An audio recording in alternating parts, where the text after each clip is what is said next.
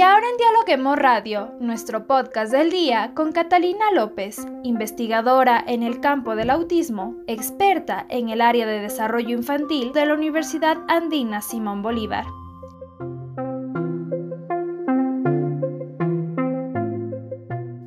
Los niños con un alto nivel de inteligencia a simple vista pueden parecer distraídos, difíciles e indisciplinados. No obstante, si se hace un análisis profundo, se podrá identificar que esos rasgos son de un potencial excepcional. ¿Cómo identificar que un niño tiene un coeficiente superior al normal? Mi nombre es Katy Ramírez y estamos aquí para hablar de todos los temas con los académicos de las universidades más importantes del país. ¿Qué tal, Catalina? Bienvenida a Dialoguemos Radio. Le agradezco por este espacio. Gracias, gracias Catalina por acompañarnos. Bueno, em, quiero iniciar esta, este podcast preguntando cómo saber si un niño está pasando por aburrimiento escolar debido a su alta capacidad. ¿Cuáles son las características más comunes? Bien, yo creo que para partir con este tema, eh, y además me parece muy interesante que lo hayan traído eh, para, poder dialogar, eh, es necesario primero comprender quién es este niño y no asociar tanto sus capacidades o sus talentos a un coeficiente intelectual. Esa sería toda una historia para poder analizar, pero eh, nos vamos a centrar en realidad lo que se considera estudiantes con altas capacidades. Cuando nosotros hablamos de las altas capacidades, no hablamos eh, de una cuestión externa, sino de una persona. Y dentro de esa persona, obviamente, nosotros vamos a encontrar un sinnúmero de elementos que nos van a hacer pensar eh, si esta persona tiene mayores potencialidades para algunas cosas, pero también vamos a encontrar que puede ser una persona poco tolerante, puede ser una persona eh, desorganizada, eh, puede ser una persona que se aburre rápidamente, porque obviamente sus, eh, habilidades o sus potencialidades, más que habilidades, sus potencialidades no están siendo desarrolladas. Y ahí vamos a tener un sinnúmero de personas, porque inclusive estamos haciendo ahora una investigación con un estudiante de la maestría en desarrollo infantil y autismo, eh, quien ha, hecho varios, em, varias pruebas a niños de, que provienen de colectivos más desfavorecidos y estamos encontrando una cantidad de niños que eh, tienen altas capacidades. Pero es un mito que generalmente en las clases sociales em, menos favorables, digamos, no existen ese tipo de niños porque obviamente depende de la genética, depende de un montón de elementos.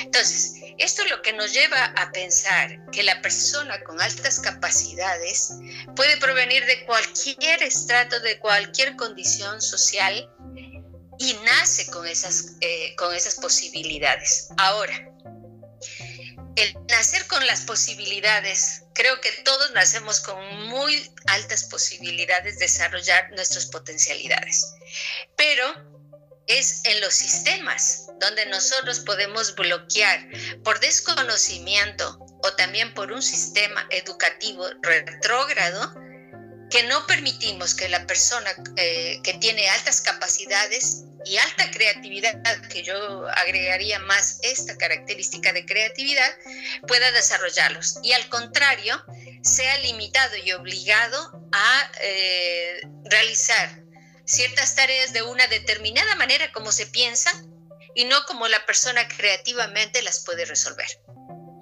Después también cuando hablamos de altas capacidades no estamos hablando solamente que es una persona que puede ser un genio en matemáticas, puede ser en puede ser en teatro, puede ser en muchísimas otras situaciones y que puede tener un talento que hay que desarrollar.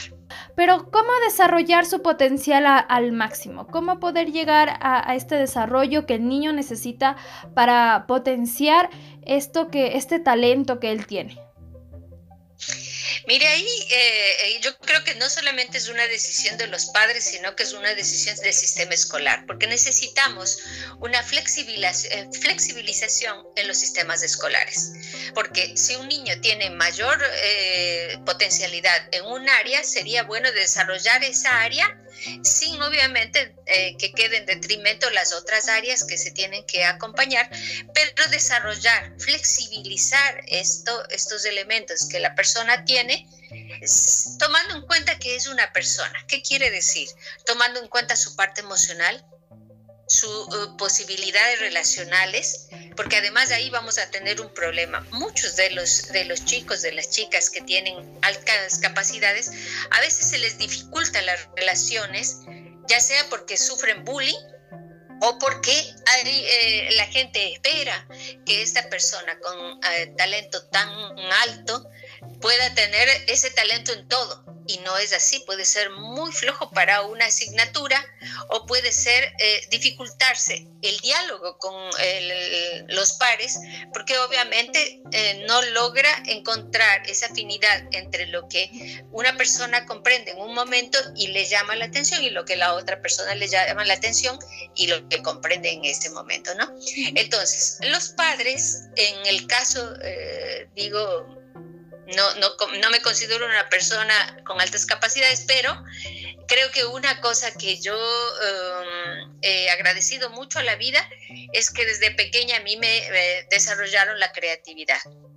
Mis padres desarrollaron la creatividad en todos nosotros y eso nos permitió desarrollarnos también después como profesionales y ser creativos también profesionalmente y no detenernos en lo que los sistemas escolares eh, estaban eh, estableciendo.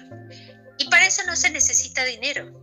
Se necesita un cartón, se necesita tierra, se necesita agua, se necesita sobre todo la flexibilidad mental en cada uno de nosotros y en los sistemas escolares para permitir que esta persona que tiene esta capacidad pueda desarrollarse. Perfecto, eh, Catalina. Bueno, ¿y ahora qué podría pasar si no se desarrolla su capacidad?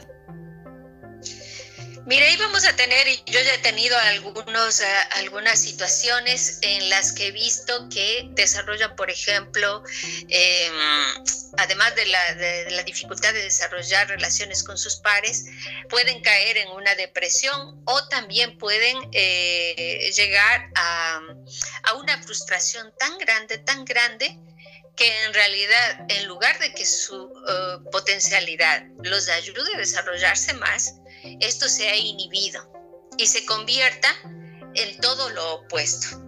¿No? Entonces, nosotros lo que tenemos que eh, eh, tener cuidado en esto es en tratar a las personas de acuerdo a sus procesos emocionales, a sus temperamentos y permitir la creatividad. Porque si no, encontraremos todo lo opuesto y eh, tenemos innumerables casos eh, conocidos inclusive, de personas muy, muy inteligentes, eh, que personas que, son, que tienen altas capacidades y que las utilizan para el mal.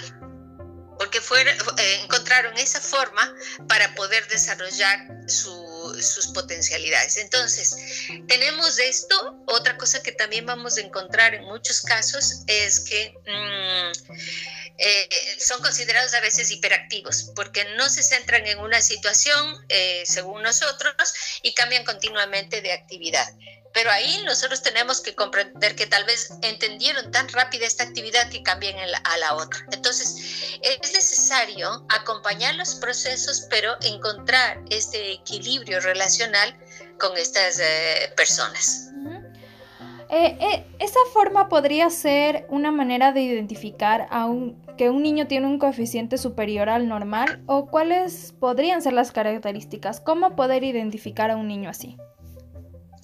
A ver, lo que le decía justamente que nosotros no podemos asociar el coeficiente a las altas capacidades, porque los test son test de coeficiente intelectual que van a desarrollar eh, algunos elementos y que estos elementos eh, no corresponden siempre a las distintas culturas. Le doy un ejemplo muy claro.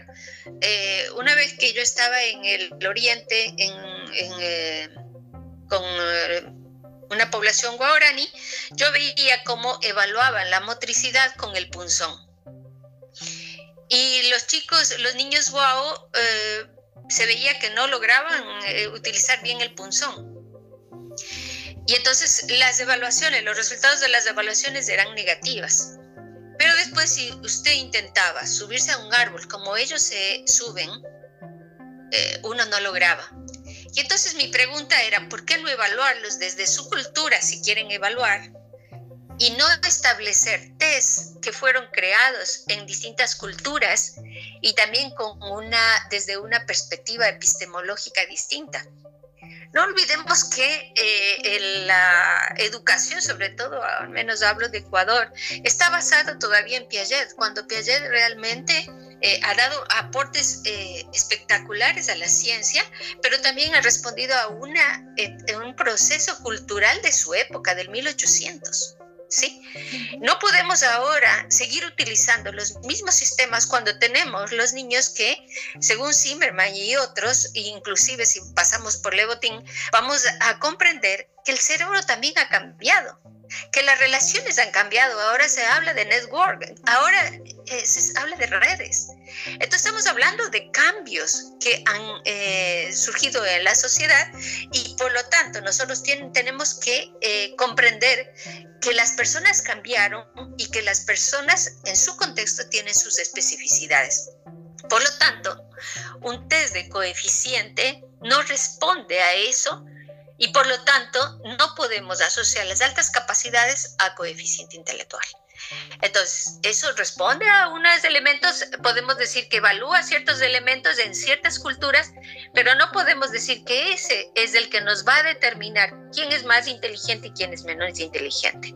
No olvidemos que estos test parten de esta situación de determinar grados de normalidad, que ya no eh, podemos hablar de eso, eh, y no hablamos de eh, personas neurodivergentes.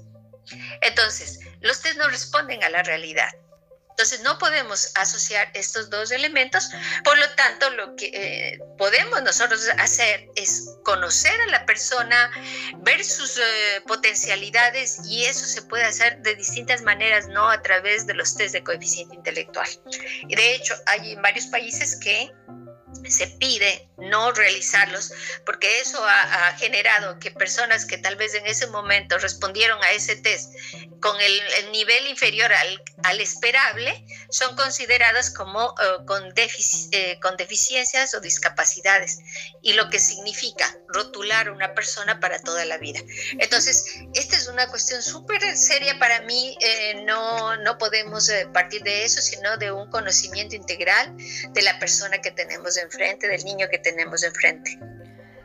Bien, Catalina, y ya para terminar con la entrevista, entonces, ¿qué hace falta en la educación ecuatoriana? ¿Qué hace falta para potenciar el desarrollo de, empezando por los niños, en su máxima capacidad? Mire, yo creo que una de las cosas es la flexibilización del currículum, eh, que los profesores comprendan que hay N maneras para resolver una situación y que no evalúen a los chicos solamente a través de la forma que ellos piensan que se tiene que resolver algo, porque hay muchas formas para llegar a encontrar esto. Desarrollar los sistemas de creatividad. Lamentablemente en el país veo que eh, eso se está obteniendo en colegios que son pagos y que son costosos y no se aplica lo mismo en, colegios eh, estatales, como es el hecho de la educación por proyectos. Eh, ahora, por ejemplo, se está usando la robótica para trabajar en eso.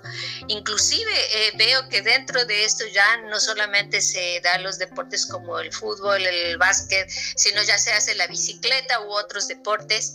Y una cosa súper importante que yo veo, esto sí es un problema continuo en el, con el que yo me encuentro, es el hecho de la concepción misma de, las capacidades, porque eh, justamente le, comento algo, mi sobrino estaba haciendo, em, estaba aprendiendo a jugar tenis, y entonces la profesora eh, al que le pegaba bien la pelota, eh, jugaba hasta que dejaba de pegarle bien, al que no le pegaba bien, pasa el siguiente. Después les hacía saltar soga, el que no saltaba soga, eh, pase el siguiente y saltaba soga el que podía. Entonces, de esta manera, ¿qué es lo que estaba haciendo la profesora? Desarrollar al que más podía, tal vez, esa actividad y frustrarle en todo el proceso de aprendizaje. Cuando en cambio trabajemos con los niños que más se les dificulta una actividad, podemos potenciar y equilibrar todo el desarrollo integral. Entonces creo que es necesario eh, partir ya de nuevos conocimientos, de nuevas investigaciones, comprender que la persona cambió y no seguir manteniendo estructuras y la enseñanza eh, a través solamente de procesos cognitivos concebidos en el 1800 y no a los actuales. Perfecto, Catalina. Muchísimas gracias por habernos acompañado en este espacio de Dialoguemos Radio. No, muchas gracias a ustedes y, quedo atenta a cualquier pregunta después que, que se pueda hacer. Muchas gracias. Gracias por escucharnos. No olviden seguirnos a través de nuestras redes sociales, Facebook, Instagram, Twitter y hasta TikTok como arroba dialoguemosinfo y visitar nuestra página web www.dialoguemos.es.